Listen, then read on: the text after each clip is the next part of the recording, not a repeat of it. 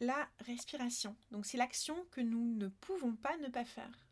Le poumon est aussi le seul viscère que nous pouvons commander consciemment, dans certaines limites. Et ça influe sur notre cœur et sur tout notre système nerveux végétatif. Donc à la différence du système nerveux qui organise notre relation au monde extérieur, donc les perceptions de nos cinq sens et les actions de nos muscles squelettiques, le système nerveux végétatif régule tous nos viscères, notre état interne, y compris hormonal et immunitaire, et nos émotions. Donc toutes les, médecines traditionnelles, sagesse et spiritualité, se sont intéressées à la respiration. Par exemple, la prière du cœur dans la tradition orthodoxe, qui se fait au rythme de la respiration. Donc je vais vous proposer une série de cinq exercices basés sur la respiration dans des audios séparés. Il y aura la cohérence cardiaque, la respiration antipanique, la respiration de la terre, la respiration du feu et la respiration du cœur. Bonne pratique